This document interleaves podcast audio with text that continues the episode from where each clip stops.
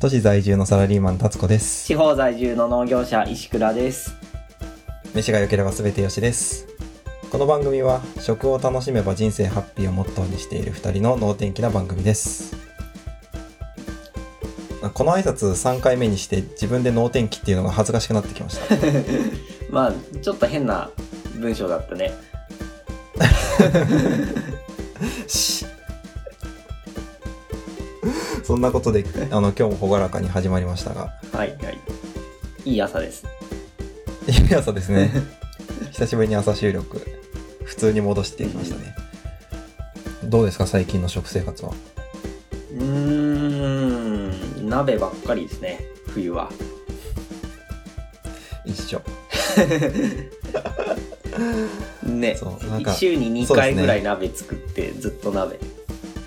本当ですか僕 週10ぐらい鍋ですよ10ああいや食べる回数ではそうだけどその鍋仕込む回数が2回ぐらいだよあ量作って3日ぐらい食べてーあーカレーみたいなことしてるんですねそうそう次足してな るほど僕一人鍋を繰り返し繰り返しやっておますよお毎回作るのうんすごいねまあうん そんなそんな苦じゃないですよあそうですかあ大根とか使わないからそんなにお刃そ物んなばっにでかすりねうんすぐに言えるまあ15分ぐらいで作りますねんなるほどうん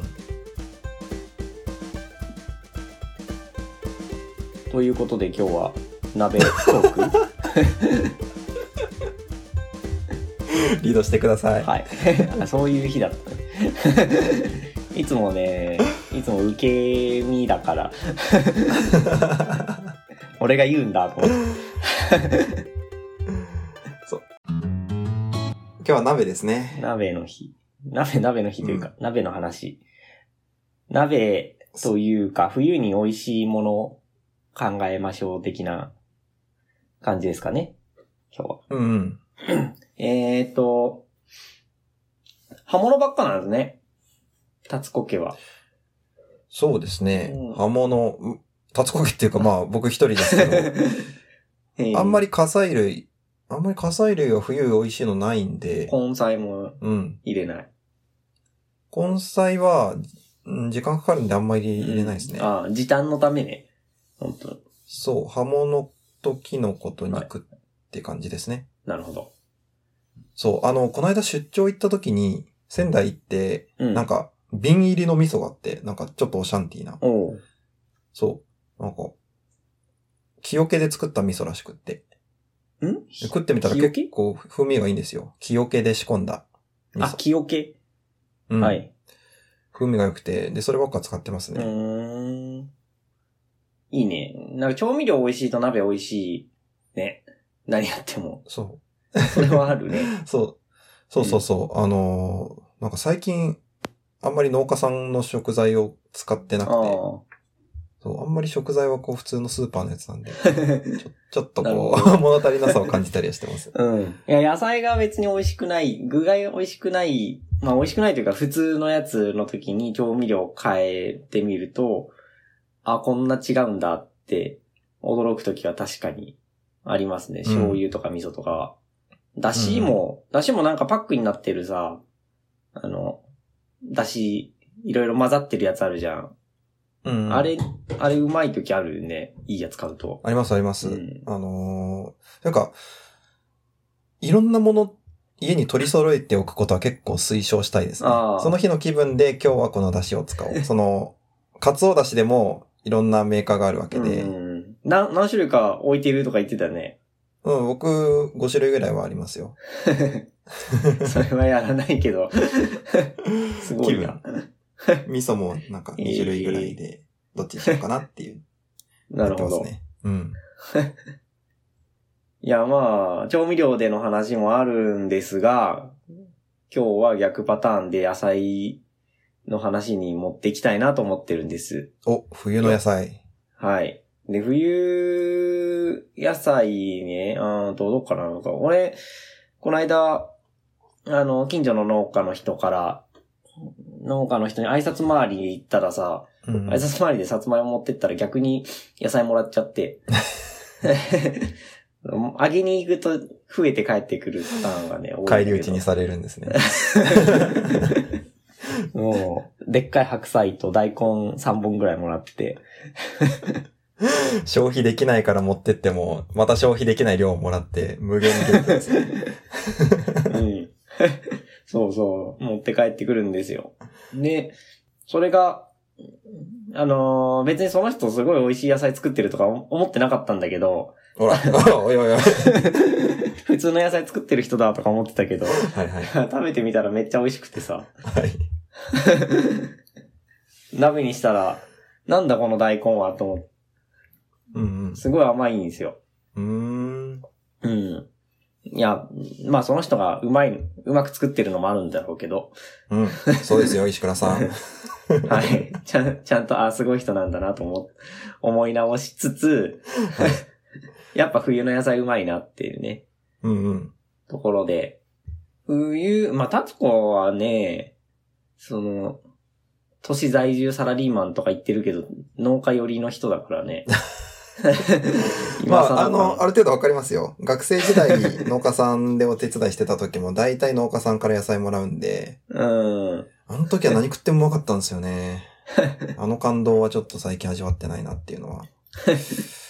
うん。多分、スーパーのやつも、ある程度その、そんな時間が経ってるってわけではないと思うんですけど、やっぱり流通に乗せる関係で1週間近くは経ってると思うんで、うん、そうまだあよねプ。ラス冷蔵庫にずっと置いてるんで、うん。うん。葉物と、葉菜類、火菜類は時間経ってどんどん味落ちるもんね。うん。と、冬、冬の野菜は、やっぱ糖度が上がるんですよね。うんうん。うん、あのー凍らないために。寒くても凍らないために、体の中の糖分を上げて、対等性を持たせる。うんうん自分で持つ。から、甘い、うまい。っていうのがありますよね。うん。いい仕組みですね。うん。 ありがたい。うん。ということで、鍋が美味しくなる。うん。調味料、だしを5種類も家に置いとかなくてもいい。そうですね。本当に、うん まあ、い今も僕、味噌、味噌味の鍋ばっかり食ってますけど、学生の時も、本当に野菜美味しいだけで、うんで本当に普通の味噌と普通の醤油、みりん、だしで、うんう味付けただけで、全然美味しい鍋になりますからね。ん。ね。うん。鍋、まあ、ど、どっからが鍋なのか、よくわかんないけど、煮物なのか鍋なのかは。 今回それ、その辺調べてないからさ、なんか、微妙なところなんだけど。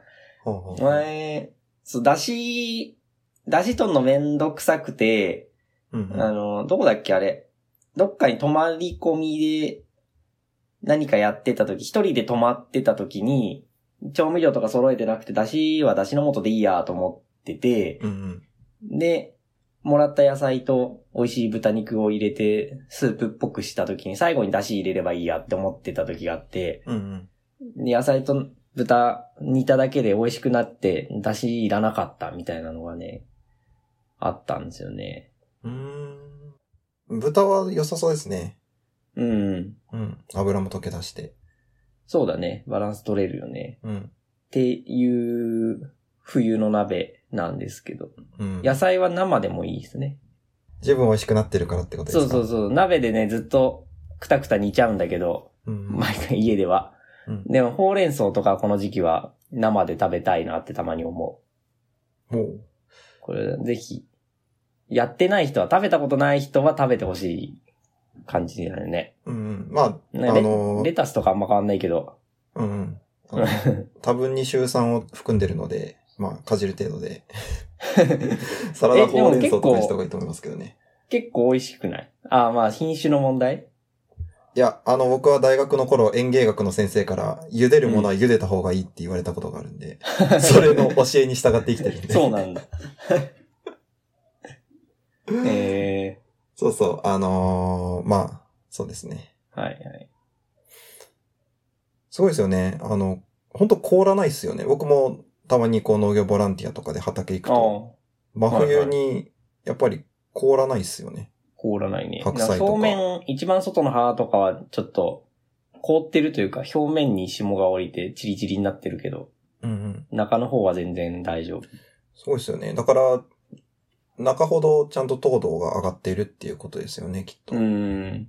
ちゃんとこう、役割を分担して、なんか、お前は、あと、まあ、多分、その中心が、後々花になってくるから、あ花になって、そこから種ができるから、そこを守ってるってことだと思うんですけど、あ、なるほどね。なんかちゃんと葉っぱが役割分担をして、で、うん多分外側は光合成の役割すると思うんですよ。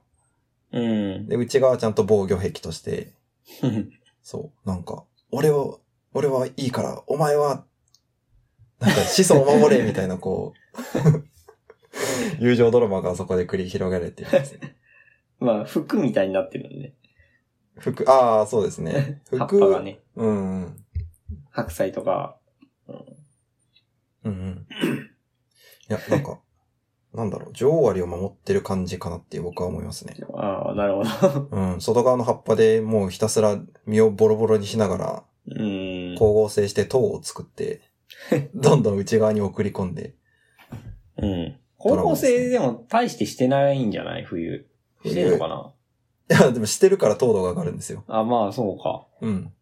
対して光合成が回らないから、冬の火災はあんまり甘くない。ってことで、ですよね。あ、そうなの そうなのかな冬に、冬に実をつけるものがまあそもそも少ない。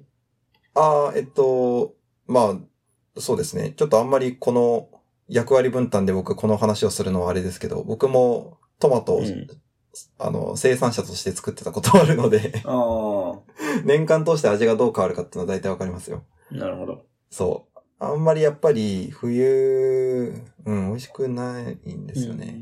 美味しい美味しい。美味しいは美味しいんですけど、あんまり乗らないんですよ ね。やっぱり、日差しが出てきて、うん。うん。光合成が回んないと、うんうあんん。まり甘くならないなっあ、ていう日のは、光がね。うん、実感としてありますね塩。が足んない。でも2月ぐらいが一番美味しいっていうよね、トマト。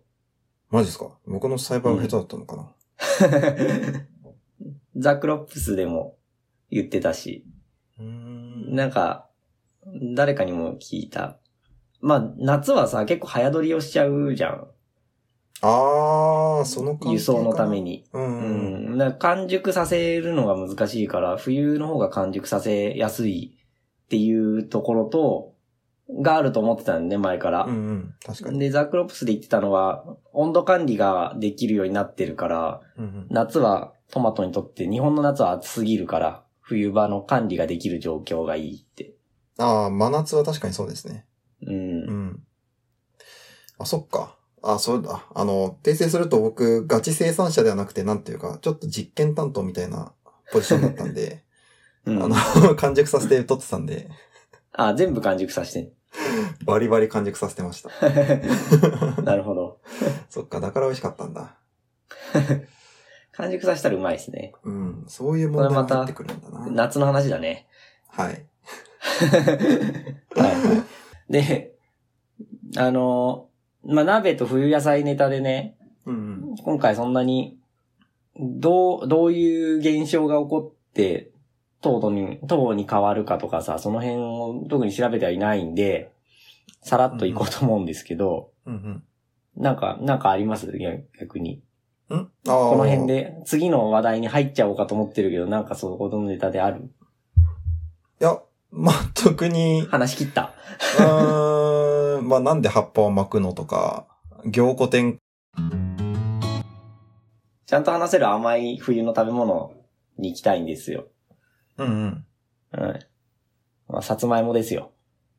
うん。いつもの。うん。うん。おなじみですね。冬鍋もいいけど、焼き芋も美味しいですよね。焼き芋もね。うん。いいっすよね。石焼き芋をやってると、ついつい買いたくなっちゃいますよね。え、今時来る あたまに見ますけど、あ一回も買ったことはないんですけどね。 いっつもこう自分の中で戦って買ってます、自分に。え、買ってきてよ。 すいません。買買ってみてよ。 高いよね。うん。回ってるやつ。うん。よくやってきてるね。スーパーで200円とかであんのに。うん。うん。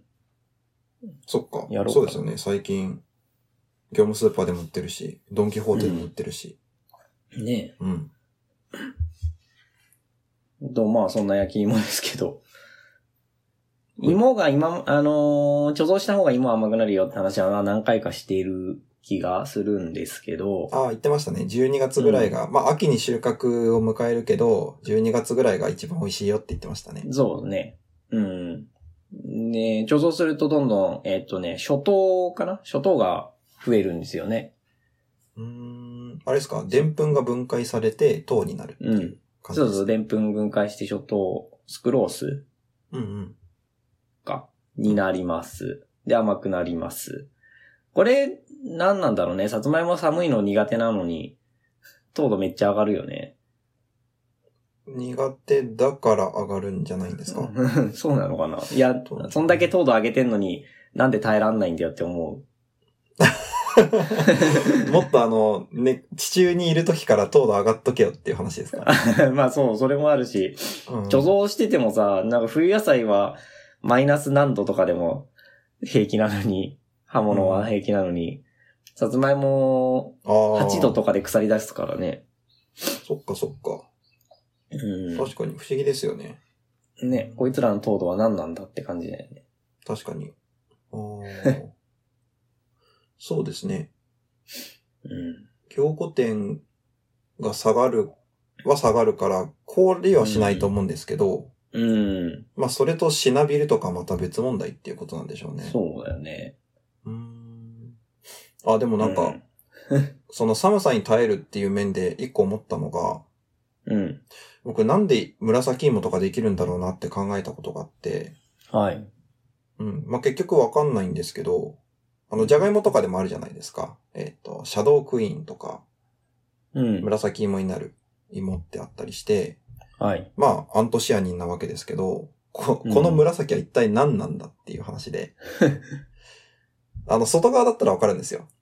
うん。そうだ基本的ねに。外側の紫ってナスとかと一緒で、紫外線から身を守るために、もう外を紫にはしていいる。っていう話はわかるんですけどうん、で、じゃがいももやっぱり外にひょこって出たりもするんで、うん。地地上にひょこっとあーそこれう。に対してのね。うん。だからこう、紫が外側につくのはなんとなくわかるんですけど、はい。中身まで紫ってなんでだろうな って。その時わかんなかったんですけど、もしかしたうらん、これで言うと、対等性なのかなってちょっと思いました。っああ、なるほどね。ていうのはトマトとかそうなんですよね。うん。あの、寒くなると葉っぱが紫色になったりするんですよ。ああ。結構そういう草多いね。うんうん。まあ、紅葉もそうですよね。紅葉、紅葉は、そうなの。えっと同、じ理黄由色いイチョウとかはただあん、ただ、あの、葉緑素っていうか緑色が抜けて黄色になるだけですけど、うん。えっそうとね、赤色とかそこに、赤色アントシアニンとかな。そこにまた、えっと、そう。えっと、緑が抜けて黄色、素地としては黄色だけど、そこに赤色が乗っかるああ。仕組みなるにほど確かなってるんですよね。うん。そう、確かそれがアントシアニンだったと思いますよ。うん。なん、何のためなんだろうって。うん。だから、それは同じように、寒さから身を守るためで、うん。もしかしたら紫芋、さつまいもの紫芋もそういう理由で紫なのかなーなんて 今、思ったりしま寒したさ。弱いけ どね。紫でも。 一応彼らなりに頑張ってるんですよ。 なんだろうね。 そうなのかな。まあ、予想でしかないですけどね。うん。どうなんだろ う。調べたいな。まあ、そういうちゃんと理由があるかもしれないけど、単なる遺伝子異常の可能性もあるよね。 あ、もうシンプルに。そうなんかたまたまそうなっちゃったぐらいうんのやつ。ね。ありますね。ねありうん。得るアントシアニンっぽい味するじゃん。紫の やつ。わかん ない。わかんない。石倉さん結構味覚鋭いっすよね。そう いや、いや結構ね、紫芋、不思議な味するよなと思ってて、風味、後味か。で、うん多分ビーツの最後に来る味と同じ感じだと思うんだよね。あ、ビーツはうん。アントシアニンじゃないと思います。。じゃないいのビーツはベタレインですね、確か。ほうれん草の根っこと一緒です。ええー。あ、じゃあ違うんだ。でもあの、変な風味似てると思ってた。おー。あ、どうなんだろで、アントシアニンっぽい味なのかなと思ってて、う。うん。なんだっけな、さつまいもで見たのかなさつまいもの品種紹介で、アントシアニン臭がするとか書いてあって、へえ。 あ、俺以外にも持ってるやついたと思って。もしかして私鈍感 全然わかんない。なんか、甘くない芋だなぐらいに思ってたんですけど。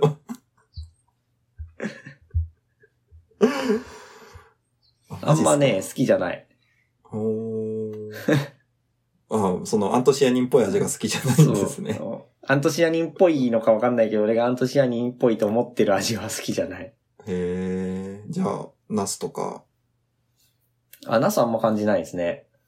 スイカもアントシア、あ、あれはリコピンか。えっ、と、あとなんだろう。アントシアニンといえば何ですかね、あと。ブルーベリーとか。うんあーブル、ブルーベリーするかも。ナスも皮だけ食ったらわかんの かなえ、ちょっとなんか、気をつけてみます。はい。はい。はい、はい。 まあ。まあなんだっけ。あ、で、糖が上がるんですよって話で。で、今ちょうどね、すごい焼き芋に無理やり戻すけど、うん。うん。はい。さつまいも美味しい時期になりました。ちはょいっと。過ぎてきたかな。まあギリギリまだ美味しいですよ。うんうん。腐ってなければ。 うん。腐ってなければ美味しい時期で適す。切に温度管理をして、はい。糖度を高めている今は美味しいですね。美味しい。うん、で、さつまいもも、あ、さつまいももというか甘さに関しても、なんかただ甘いだけじゃなくて、違う甘さだなって思う時があると思うんよね。これなんか、これも表現難しい。すごい単調な甘さの時と、うんうん、複雑な甘さの時とかある、え出ー、るんですよ。同じ品種でですかうん、同じ品種でも、なんか違う、違うとこで作ったやつとか食べるとうん思う時があって。うん。多分これは糖の違いなんじゃないかなって気がしていて、うんうん。えっ、と、今貯蔵でできたのは初糖ができます。うんで、焼いた時にできるのが、えー麦芽糖ができるらしく、うんうんうん、らしいんですよ。で、麦芽糖、まあ、結局でんぷんからできるわけですけど、どっちも。うん。うんうんえっと、70度ぐらいの温度帯でアミラーゼが働いて、でんぷんを麦芽糖に変える。ああ、唾液の消化と一緒の仕組みですね。うん、うんうん、そうね。あれ、唾液は、えっとね、これベータアミラーゼだったかな。お。アルファベータがあるんですかそう、アルファアミラーゼが唾液じゃないかな。ああ、微妙に違うんだ。うん。 あ、ちょっと、と。ちょっと曖昧だわ、俺。じゃあ、さつまいもをベロベロ舐めてれば、いい焼き芋とかが作れるわけではないんです ね。そうだね。残念だな。石焼き芋のおじさんが、秘伝のタレおとじさかんがダメよ。 すげえ時間感じる、それ。隠し味じゃ、これが隠し味じゃとか言って。違うんですね。ではないですね。それはやってないです。うん、はさつまいもの中にあるアミラーゼですね。いはい。はい。が、えっ、と、麦芽糖に変えてくれます。うん。あれですね。ホップ、ホップじゃなくて、ビール作る時の麦芽の中で見つかった糖うんですね。うん。うーん、あのうまさはそれなんですね。うーん、なんか、と、味の違い、甘さの違いに関してはこれ、大きいんじゃないかなって思ってる。うんうん。個人的には。うんっていうことで、えっと、初糖と麦芽糖が上がって、えー、糖度が上がって、うん。うん焼き芋にすると糖度40度とか、50度とかうん。うん出てくるっていうことですね。うん。なるほど。だから、まあ、適切に加熱してあげた方が、麦芽糖がうん。増えるので、麦芽糖由来の美味しさっていうのが引き出されるんですね。そうだね。あうん、確かに一気に高温で加熱したら初糖だけの味楽しめんのかな。ってことになりますよね。 そうかもしれないですね。うん。まあ、なるゆほっどくり、ゆっくりやれば、麦芽糖もできて余計甘くなると。うん。で、あとね、最後に温度を上げるっていうのも多分重要なんですよね。あ、じっくりじっくり低温で加熱した後に最後にグッと温度を上げる。うん。そうそへう。ーまあ、ぐっと、どのぐらい上げたらいいか、ちょっと火加減の問題だけど、難しいけど、あのー最初に上げちゃうとアミラーゼが分解されるから、美味しくならない。その後いくら弱火でやっても、アミラーゼは働かないから美味しくならない。甘くはならないですよね。うんうん。で、だから最初はゆっくりアミラーゼを働かせるように低温調理をして、えー、でもそれだけ終わりにしないで、最後の方でちゃんと水分を飛ばして、あー若干焦げを作る。うんうんかなそれが重要だと思うんですよね。で、水分飛んだ方が甘くなるじゃん。うん。うん。余あと計ななん水か、分カラメルみい。たいな効果がで出そうですね。うん、うんうん、そう。香りづけにで、ちょっと焦がすとカラメルっぽい匂いもつくよね。なるほど。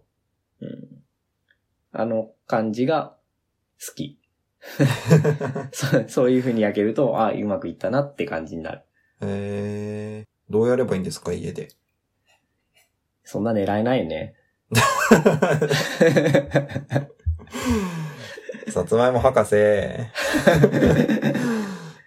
まあ家でやるときはね、焼き芋するときはね、あのーあれ、オーブン、オーブントースタうんうん。ーがいいと思う。まあ、トース、トースターって言わないのオーブントースターでいいのオーブンオどっちでもいいのかーブンレンジ。オうーちブンレはンオジーブンレンジですけ。ど、あオーブンレンジうん。まあオーブントースター、オーブントースターでもいいのかなオーブントースターってさ、温度管理ができないやつだよね。まああの、そうダイいうヤわでひけもなねいってジジジジジってなるだけの短期のオーブンですね。そうだよね。昔からあるね。まああれ、とりあえずアルミホイルに包んで、さつまいもうんを。で、あれに、オーブントースターに入れて、うんじじーって回してうん、やればできるし、あれやるときはね、えっ、と、15分ぐらいまで回して、うん。うんで、加熱が終わったら1分ぐらい置いて、もう1回15分回すとかやると、低温が保てる。うん。からいいねうんうん。ずっとやり続けるとね、すごい上がっちゃう、上がりすぎちゃうと思うから、なるほど。休ませ、うん休ませ。そうそう。っほうほうほうほてやる。うち、その、回すタイプ、オーブントースターだと思う、みたいな形してるんだけど、温度調整ができて、う。うん。いつもね、200度ぐらいでやってる。うんうん。まあ、そ、それぐらいはできるんじゃないですかね。うん。うん。